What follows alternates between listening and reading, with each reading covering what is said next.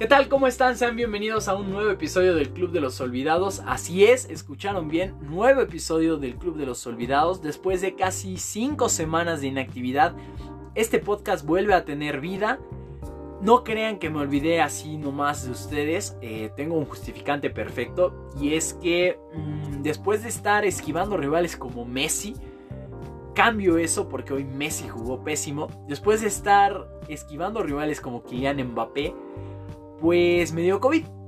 Me dio COVID, quién sabe cómo entró el bicho en mí y me dio. Afortunadamente gracias a, las vacunas no tuve ningún síntoma. De hecho, yo pensé que era alergia porque el único síntoma que tuve fue escurrimiento nasal. Resultó ser COVID. Y para evitar terminar en una cama de hospital, decidí tirarme en mi cama, ¿no? Estuve ahí dos semanas. Pero por fortuna, esto sirvió para encontrar una mejor manera de abordar el episodio de hoy.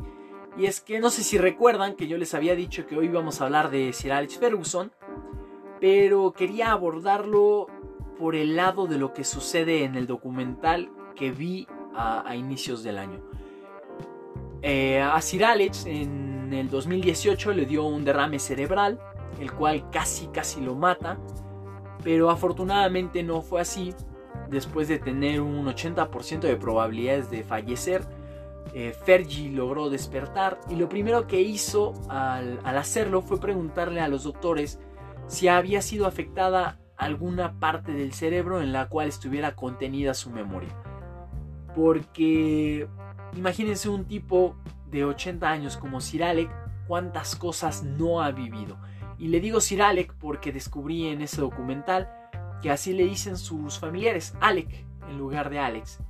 Entonces así es como le vamos a decir a, Fergie, ¿no? ¿Por qué esto se relaciona con mi aislamiento por el COVID? Bueno, porque me puse a limpiar mi cuarto y es increíble la cantidad de recuerdos que vienen a tu mente cuando, no sé, quitas alguno, algunas ropas, algunas cosas, algunos muebles. La cantidad de recuerdos que vienen a tu mente es fascinante y qué maravilla es la memoria. Es nuestra vida, definitivamente es nuestra vida. Me puse a pensar en, qué sería de mí si me olvidara de todo lo que sé, sería algo demasiado triste. Creo que por eso estoy haciendo este podcast, por si en algún momento me quedo sin memoria, me estoy autocontando las historias que en algún momento me apasionaron. Piénsenlo como en la película de Spider-Man. Eh, es febrero, ¿eh? no me importa que sea un spoiler, ya debieron de haberla visto. Que las personas que amemos nos olviden debe ser fatal, pero debe ser aún peor olvidar a las personas que queremos. Entonces, sí, hoy vamos a hablar de, la memoria de Sir Alex Ferguson porque me parece que tenemos que recordar no su etapa con el Manchester United, que es, es brutal y es eh, la más laureada de la historia, pero tenemos que recordar aquella que lo llevó al Manchester United. Hoy vamos a hablar de el Aberdeen, que Sir Alex Ferguson entrenó a finales de la década de los 70s y a finales de la década de los 80s. Eh, no quiero abundar, mucho en el tema. Vamos mejor de una vez directo al, episodio, el cual está titulado como La Rebelión Escocesa. Creo que para entender al Ferguson entrenador tenemos que conocer al Ferguson jugador. Y es que yo creo que ahí está los cimientos de la personalidad, de la mentalidad, del estilo de juego de Ferguson. Y además se encuentra la fuente de su motivación. Muchas cosas nos motivan, ¿no? Puede ser el amor, puede ser eh, la pasión, puede ser incluso que te obliguen a hacerlo, pero hay otra fuente de inspiración, la cual creo yo que está satanizada, por así decirlo, por la sociedad, y esa es la venganza. La venganza es un gran motivador, se los digo por experiencia propia, y la verdad creo que debe ser aceptada como un motivador. Y yo creo que Ferguson debe gran parte de sus inicios como entrenador a la venganza. Ahorita van a ver por qué, ¿no? Pero bueno, viendo la historia de Ferguson como, como jugador, él era delantero del Dunfermline. La verdad, eh, no figuraba en el primer equipo, de hecho alternaba con las reservas. Al grado de que Alec no quería estar ya en el equipo. Él ya estaba harto porque él quería ser titular y empieza a salir con sus amigos, con su hermano. Se va de fiesta, falta los partidos, todo, todo lo que se puedan imaginar de alguien que ya perdió la pasión por su, por su deporte, ¿no? O por su vocación en la vida.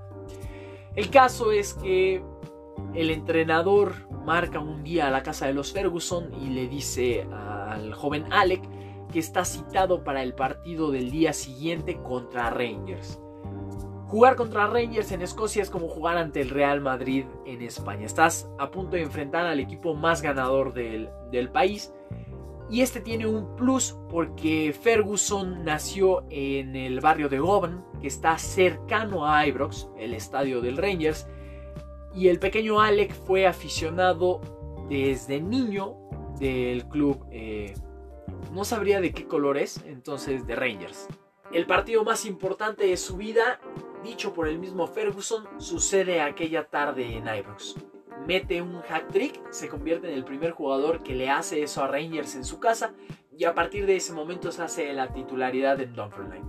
Termina como subcampeón goleador esa temporada y en julio de 1967 Rangers, el equipo de su infancia y de sus amores, decide ficharlo por 60 mil libras esterlinas, lo cual en ese momento era el récord de transferencias. El éxito en Escocia, si eres Rangers, se mide de una sola manera. ¿Cuántos títulos logras quitarle al Celtic, el archirrival de la ciudad? Para mala fortuna de Ferguson, llega en 1967 al Rangers. ¿Y por qué digo mala fortuna? ya que en 1967 Celtic vivía la época dorada de su historia, tenía el mejor equipo de su historia. Abro un paréntesis porque yo ya hablé de este legendario equipo del Celtic, váyanse al menú y busquen el episodio que se llama Los Leones de Lisboa, terminen de escucharlo y se regresan.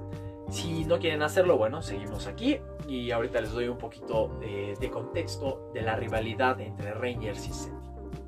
Entonces, si te vas a enfrentar al mejor Celtic de la historia, vas a tener que jugar mejor que nunca lo has hecho. Entonces, tiene mala suerte Ferguson porque en la primera temporada, la 67-68, el equipo pierde la liga ante los verdiblancos y empiezan a surgir rumores alrededor de Ferguson. ¿A qué me refiero con rumores? Bueno, Ferguson ya estaba casado cuando fichó con, con, Rangers y estaba casado con su novia de la infancia, no de la infancia, de la adolescencia, Katie o Kathy. He visto que pronuncian de las dos maneras. Yo le voy a decir Kathy. Kathy era católica, Ferguson era protestante. La rivalidad entre Rangers y Celtic no solo está en el fútbol, también está en las ideologías políticas y en la religión. Celtic es católico mientras el Rangers es protestante. Entonces que Ferguson estuviera casada con una católica, sentían los dirigentes del Rangers, afectaba la buena suerte que tenía el cuadro cada vez que enfrentaba al Celtic. De hecho, le preguntan a Ferguson si se casaron por la iglesia o por el civil.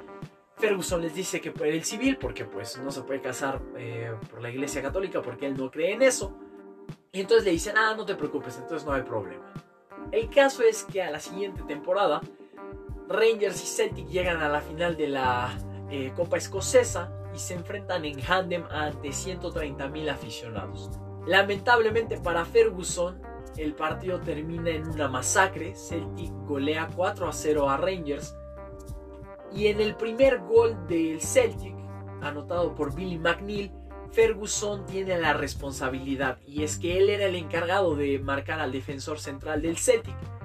No lo logra y cuando McNeil conecta el testarazo que termina en el fondo de las redes, se ve claramente cómo Ferguson se agarra la cabeza y dice, diablos, ¿qué acaba de pasar?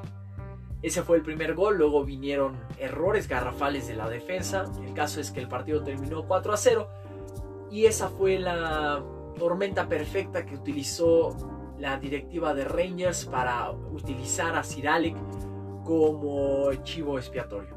Dijeron que por estar casado con, con Kathy, él había sido el artífice de la derrota y ese fue el último partido que Ferguson jugó con Rangers. Al año siguiente tuvo que irse del club Y siento yo que ahí fue donde nació esa sed de venganza que Ferguson iba a capitalizar después ante Rangers. Vamos a adelantarnos nueve años en nuestra línea cronológica. Vamos a junio de 1978 y es que ese es el mes en el que Alex Ferguson llega a Aberdeen. Un equipo de mitad de tabla que había terminado subcampeón la temporada pasada y que tenía un nuevo entrenador. Buscaba un nuevo entrenador en busca de nuevos aires. Ferguson venía de ganar la segunda división con el San Mirren. Entonces era una oportunidad perfecta. Un equipo que buscaba un nuevo camino y un entrenador que estaba empezando a forjar su camino. Ferguson tuvo una, eh, por así decirlo, primera temporada difícil, ya que primero tenía problemas legales con el San Mirren porque había terminado de mala eh, manera su relación y en segundo su padre atravesaba un momento delicado de salud. Entonces eh, no estuvo al 100% enfocado en, en, el equipo. Terminan cuartos en la liga llegan a las semifinales de Copa y de Copa de la Liga. Podría decirse que fue un, eh, un desempeño normal para lo que significa competir en Escocia ¿Qué significa competir en Escocia? Ver cómo Celtic y Rangers ganan todo y si puedes arrancarles algo, se lo arrancas. Pero Ferguson enfrentó otro problema. Podríamos decirlo que así es como te formas, ¿no? Cómo solucionas los problemas, cómo te enfrentas a la adversidad. El primero de ellos es que Aberdeen no tenía campos de entrenamiento. Literal, el equipo entrenaba en los parques, en el estacionamiento e incluso en la playa. El segundo era la mentalidad de los jugadores, y es que al ser un equipo de media tabla para abajo, los futbolistas estaban acostumbrados a ganar un título cada seis años y por eso se daban satisfechos. Entonces, Ferguson, al ver que el equipo tenía potencial en esa primera temporada, decide empezar a jugar los juegos mentales que tanto lo caracterizaron. Empezó a decirles, ustedes pueden, a elevar la confianza, y es así como para la temporada 79-80, Aberdeen es otro equipo. El nombre del juego en Escocia es Gánale a Celtic y a Rangers. La liga escocesa está integrada por 10 equipos, bueno, estaba integrada por 10 equipos, por lo cual tenías que enfrentar 4 veces a cada uno.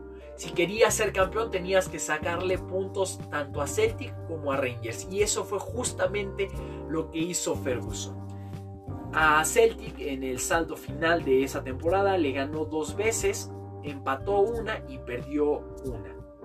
Cabe destacar que ambas victorias fueron en Celtic Park, lo cual es bastante, bastante aplaudible. A Rangers lo venció en tres ocasiones y solamente empató en una. De hecho, el empate fue en la última jornada eh, que lo enfrentó. Así que le logró quitar puntos a los importantes. Y si le sacas puntos a ellos, automáticamente eres campeón de liga. El 2 de mayo de 1980, tras golear 5-0 al Hibernian, que de hecho se dice Hibernian, Aberdeen se corona campeón de Escocia y es el primer campeón en 15 años que no se llama ni Rangers ni Celtic. Lo hace con 67 puntos, dos más que los verdiblancos. Y así es como empieza a forjarse esta rebelión en Escocia. Desafortunadamente para Ferguson, al año siguiente no logran refrendar su título, quedan subcampeones, 14 puntos abajo que el Celtic. Para la siguiente temporada, la 81-82, otra vez vuelven a ser subcampeones, esta vez 3 puntos abajo de Celtic, pero el equipo se empieza a ver que tiene buena conexión, que empieza a desarrollar el fútbol que después íbamos a ver en Manchester United. Y Aberdeen se empieza a convertir en una potencia dentro del fútbol escocés. Esa misma temporada, la 81-82, ganan la Copa Escocesa. De hecho, se la ganan a Rangers 4 a 1.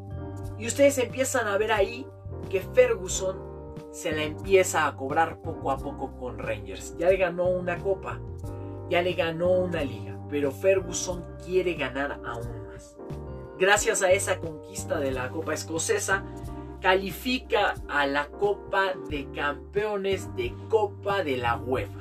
Es un relajo los nombres, pero vamos a decir que califica a la Europa League como la conocemos hoy en día.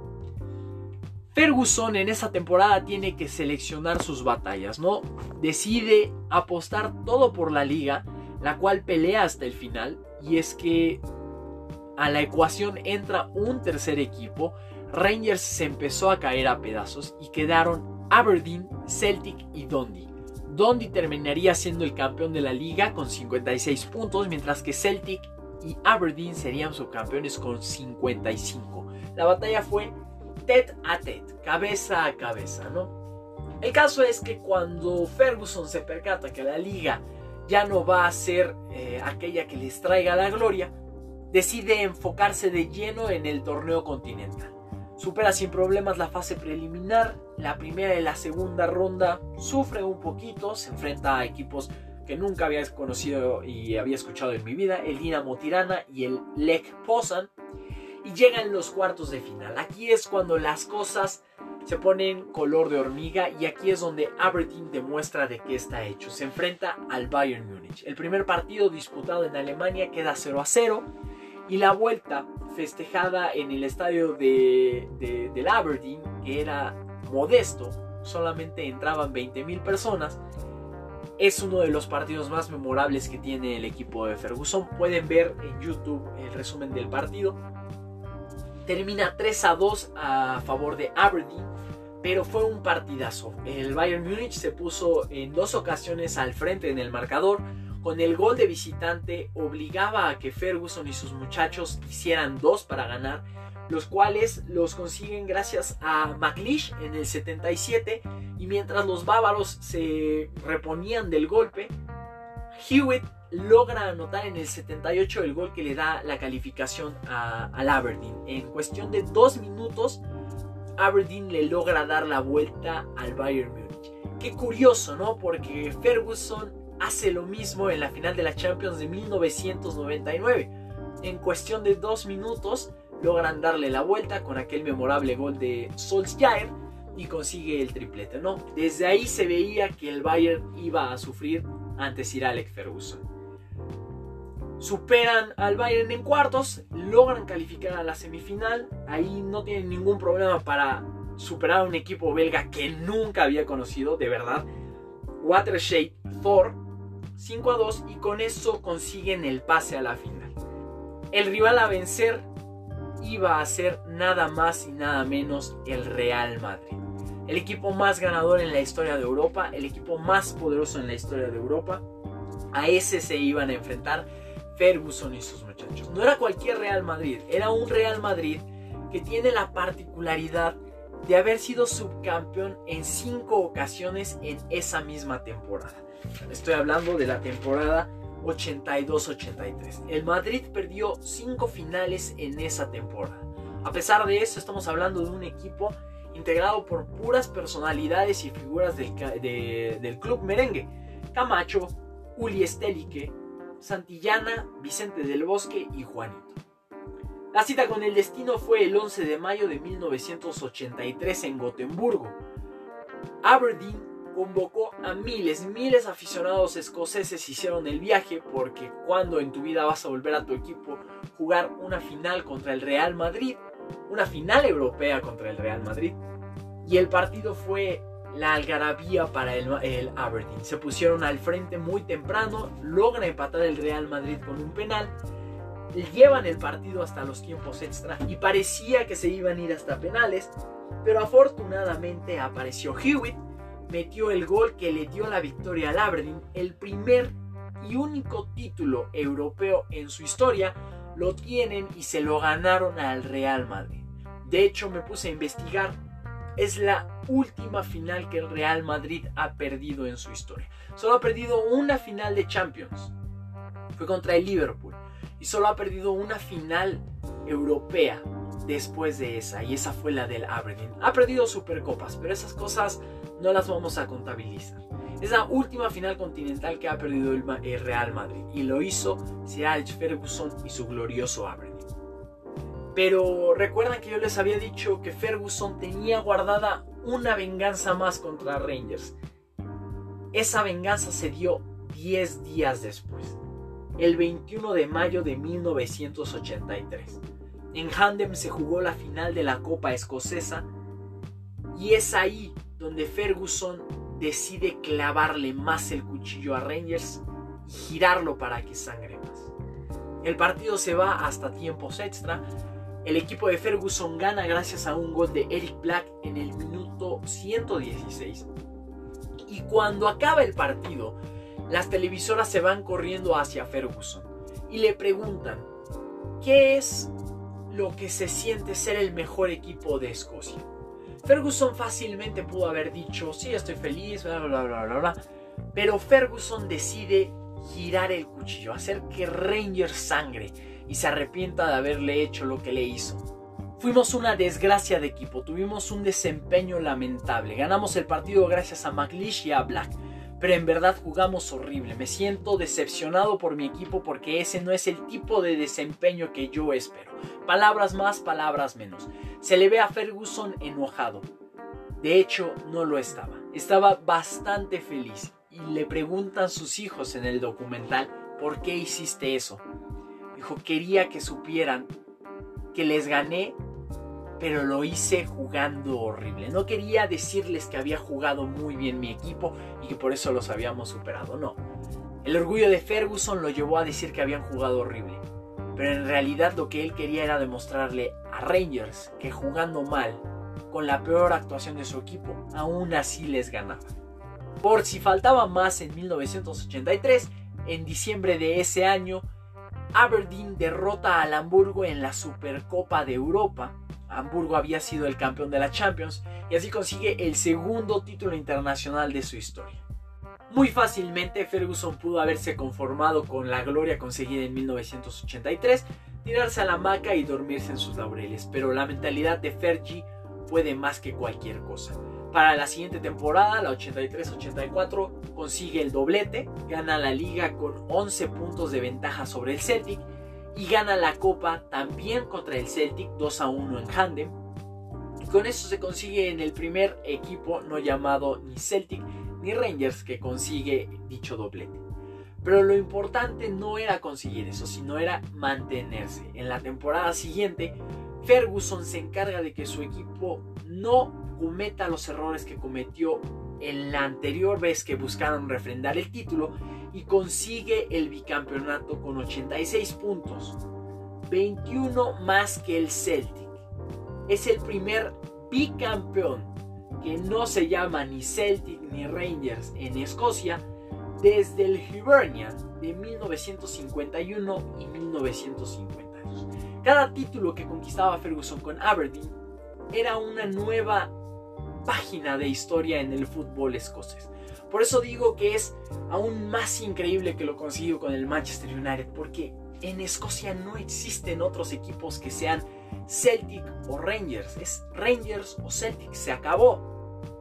Pero aún así le faltaba un título más a Ferguson. Podría decirse que por caprichoso, para la temporada 85-86 enfocó todas sus fuerzas en conquistar la Copa de la Liga, porque era el título que se le había negado. De hecho, lo gana 3 a 0 ante el Hibernia. Ya con ese título en mano, Ferguson puede jactarse de haber ganado todos los torneos en los cuales participó con Aberdeen. Antes de despedirse, volvió a ganar la Copa Escocesa 3 a 0 ante el Hearts. ¿Por qué dije antes de despedirse? Bueno, es que en el verano del 86 Ferguson se encargó de dirigir a la selección escocesa en el Mundial de México, ya que el entrenador, el legendario Jock Stein, falleció eh, cuando eh, consiguieron el boleto hacia el Mundial. Le dio un infarto en el terreno de juego y falleció, así que Ferguson tomó las riendas de la selección.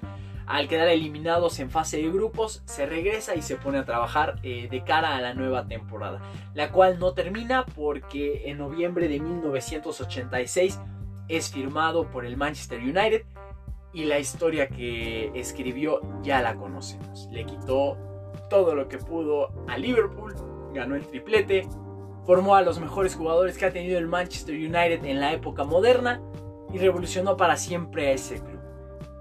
Entonces no sé ustedes, pero yo quiero reivindicar el poder motivador que tiene la venganza.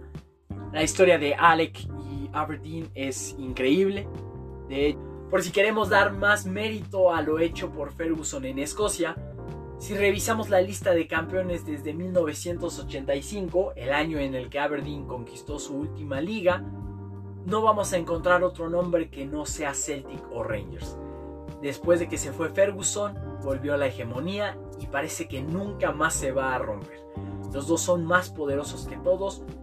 No hay manera de que vuelva a perder uno de esos dos ante un equipo de media tabla. Así que valoremos lo que hizo Sir Alex Ferguson, un genio del fútbol mundial, el mejor entrenador del Reino Unido.